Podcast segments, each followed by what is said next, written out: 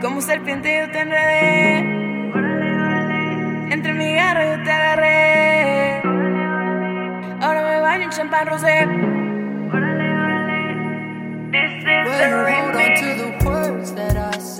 Yo, ¿qué onda, parceros, monstruos, mis niños cineas? Bienvenidos a un episodio más de ¿Quién te crees? Aquí en el canal de Los Medellín. Mi nombre es Juan Carlos Medellín. Y el día de hoy, el día de hoy estoy muy contento de poder brindarles un episodio más lleno de valor. Llevo preparando este episodio algunos días, ya casi un par de semanas preparando cada uno de los puntos que les quiero compartir el día de hoy. Y bueno, a lo mejor si es la primera vez que estás viendo un episodio de quién te crees, estás pensando, ¿y ese bro? ¿Quién se cree? Y sí, sé que me veo un poquito raro, pero es parte de la dinámica del podcast. El objetivo y la dinámica del podcast es que termines este episodio pensando y haciéndote una de las preguntas más importantes que nos podemos hacer a nosotros mismos los seres humanos y esa pregunta es, ¿quién me creo? Porque aquello que te crees es aquello que obtendrás en cuanto a tu vida, en cuanto a tus relaciones y en cuanto a la realidad que hoy en día estás viviendo. El objetivo de este podcast es ayudarte a cambiar de perspectiva, por eso en todos los episodios salgo con un par de lentes diferentes, porque creo que los lentes cambian tu perspectiva pero ir más allá de los lentes y cambiar tus creencias. Si cambias tus creencias, cambia tu identidad. Si cambia tu identidad, cambia tu realidad. Y es justamente de eso de lo que les voy a hablar el día de hoy. Ahora, antes de entrar en materia, quiero que me ayuden todos, por favor. Y si están viendo este episodio en YouTube, se suscriban al canal, le den un me gusta al video. Si están escuchando este episodio o viendo el episodio, porque también hay video en Spotify, entonces dejen una, un, review al finalizar este episodio de 5 estrellas. Si dejas menos de 5 estrellas, te voy a encontrar. No, no es cierto. Pero dejen un review de 5 estrellas, dejen un comentario, eh, pueden también interactuar en las dinámicas que hay en Spotify, hay varias preguntas en las que puedes interactuar y entonces me ayudarías enormemente a cumplir el objetivo de este año para el podcast ¿Quién te crees? El objetivo de este año es llegar a 100 mil suscriptores en YouTube y ser el podcast número uno en el espacio de crecimiento y desarrollo personal en Spotify y en todas las demás plataformas. Ahora sí, entremos en materia. El día de hoy les quiero compartir para mí uno de los temas que más me apasiona compartir, que más estudio y que más busco cambiar en cuanto a mi persona para entonces poder cambiar mi realidad. Y este tema tiene mucho que ver con la personalidad y creo que a lo largo de los últimos años me he enfocado únicamente en cambiar tu personalidad para poder cambiar tu realidad. Y ese ha sido el centro y la base de muchos e, entrenamientos que he dado, de muchos working groups que he dado. Cambia tu personalidad para poder cambiar tu realidad. Pero el día de hoy quiero profundizar un poquito más en el proceso que te lleva a poder entonces cambiar tu personalidad. Porque me di cuenta que muchas veces comparto esta enseñanza o comparto esto que yo he aprendido y, le digo a la mayoría de personas, tienes que cambiar tu personalidad para cambiar tu realidad. Tienes que dejar atrás aquello que no te sirve de ti para entonces poder adoptar nuevas características y cualidades que te van a servir en un futuro y con esas cualidades vas a poder cambiar entonces tu realidad. Pero me di cuenta que no es tan fácil como simplemente cambia tu personalidad. Hay cosas más profundas que la personalidad. Si intentamos únicamente cambiar nuestra personalidad de, la superficie, pues va a ser muy complicado cambiar nuestra realidad. Porque todos podemos cambiar el disfraz externo que nos ponemos. Podemos cambiar eh, la forma en la que nos vestimos, la ropa que nos ponemos, podemos cambiar los lentes que utilizamos, podemos cambiar nuestro color de pelo, nuestro corte de pelo, podemos cambiar el disfraz.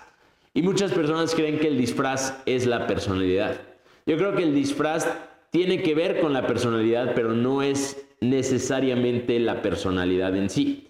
Yo creo que personalidad es la forma en la que el mundo te percibe a ti. La forma en la que los demás te perciben a ti como ser humano, como amigo, como hermano, como familiar, ¿sí? La forma en la que los demás eh, se relacionan contigo, cómo y qué eh, creen y piensan de ti aquellos con los que te estás relacionando. Y entonces nos ponemos este disfraz externo para poder eh, navegar ante el mundo, para poder relacionarnos, para poder llegar a donde queremos llegar. Esa es una parte muy importante. Sí, la personalidad es fundamental si queremos cambiar nuestra realidad, pero antes de poder cambiar nuestra personalidad, tenemos que ir más allá de la personalidad. Y más allá de la personalidad, hay dos puntos que son la clave y la base de este podcast. El primero, primer punto, si queremos cambiar nuestra personalidad, es poder identificar cuál es el ambiente y la cultura en la que nos estamos sumergiendo día a día. Porque podemos querer cambiar nuestra personalidad, pero si seguimos ubicándonos en el mismo lugar, con las mismas personas, viviendo dentro de la misma cultura, entonces será muy complicado cambiar la personalidad. Ahora me estoy saltando del primer punto al tercer punto que es personalidad. Ahorita van a entender el por qué el ambiente y la cultura es tan importante para entonces poder cambiar el segundo punto que cambiará tu personalidad y por ende tu realidad. La cultura es sumamente importante porque la cultura forma este segundo punto que es tu identidad. Y la identidad es la serie de creencias que hemos adoptado, la serie de cosas que nos hemos dicho o nos han dicho que hemos creído como verdades absolutas y por ende vemos la vida con las gafas con las que vemos la vida. Y la identidad es mucho más profunda que, lo, que la personalidad. Cambiarte de gorro, eso es personalidad. Cambiar tus creencias, cambiar lo que crees de ti como verdades, eso es identidad. Si cambias tu identidad, cambiará tu comportamiento. Si cambia tu comportamiento, cambiará tu realidad. Pero antes de cambiar tu identidad, tienes que empezar por cambiar la cultura, el lugar en el que estás el ambiente, tus leyes de asociación. La cultura forma tu identidad. El día de hoy yo me encuentro viviendo la vida que estoy viviendo gracias a los diferentes tipos de cultura en los que he estado, a los que me he expuesto. Hoy, por ejemplo, yo sé hablar inglés porque durante un periodo de tiempo viví en una sociedad, en una cultura en la que se hablaba inglés. Pero también sé hablar español porque nací en una familia y nací en un país en el que se habla español. Y entonces yo no decidí que quería hablar español. Yo nací y aprendí a hablar español por la cultura. ¿Cuántas de las cosas que hoy en día hacemos y cuántas de las cosas que hoy en día sabemos, las hacemos y las sabemos gracias a la cultura en la que estamos rodeados? Ahora, hay grandes culturas, como por ejemplo decir, Latinoamérica es una gran cultura, pero también hay culturas mucho más pequeñas, hay microculturas en las que nos tenemos que enfocar. Y sobre esas microculturas son sobre las que tenemos mayor control y mayor poder. La cultura afecta absolutamente todo en nuestras vidas. Hace aproximadamente, quiero decir, dos años, tuve la oportunidad de cumplir un gran sueño.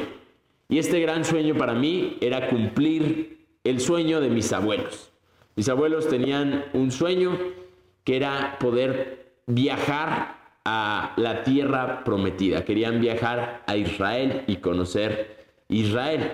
Y me acuerdo perfecto cuando me mencionaron este sueño y cuando este sueño se convirtió en mi sueño personal porque era Navidad, estaba en casa de mis abuelos y les dije, abuelos, si ustedes pudieran viajar a cualquier parte del mundo, ¿a dónde irían? ¿Qué les gustaría conocer?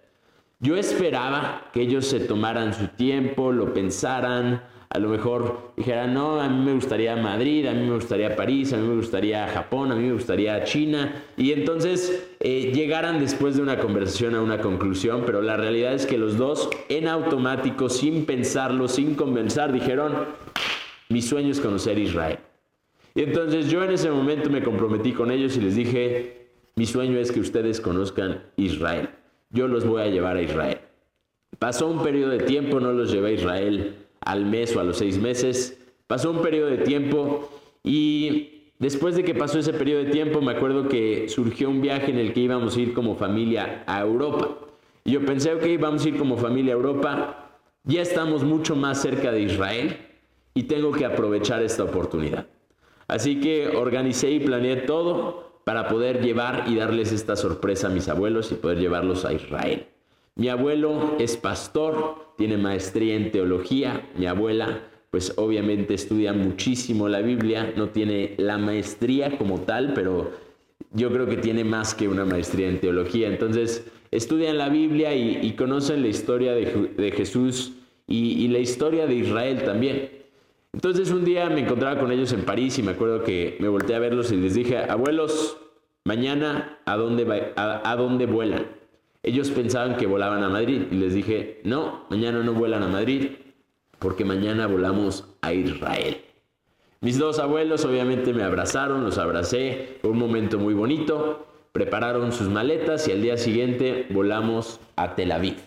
Llegamos a Tel Aviv, muy hermoso todo, pero su sueño en realidad no era necesariamente conocer Tel Aviv, ellos querían conocer Jerusalén. ¿Por qué? Porque en Jerusalén es donde se llevó a cabo la mayor parte de la historia de Jesús. Y entonces viajamos a Jerusalén, un lugar hermoso, y nos dimos cuenta que existe el Jerusalén nuevo, pero también existe el casco antiguo. Y ahí es donde está la verdadera historia de varias religiones que existen hoy en día. Está la historia en gran parte de los musulmanes, la historia de los judíos, la historia de los cristianos, la historia de los judíos ortodoxos. Y entonces llegamos a este casco antiguo, a esta ciudad antigua de Jerusalén, y fue extremadamente interesante.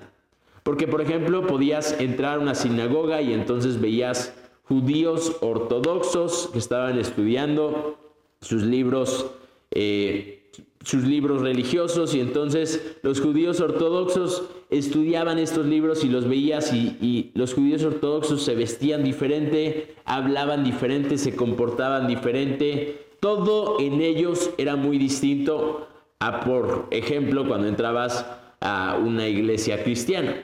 Mismo barrio, misma ciudad, mismo lugar, a tan solo dos cuadras de diferencia, podías pasar de una sinagoga a una iglesia cristiana, a una iglesia católica.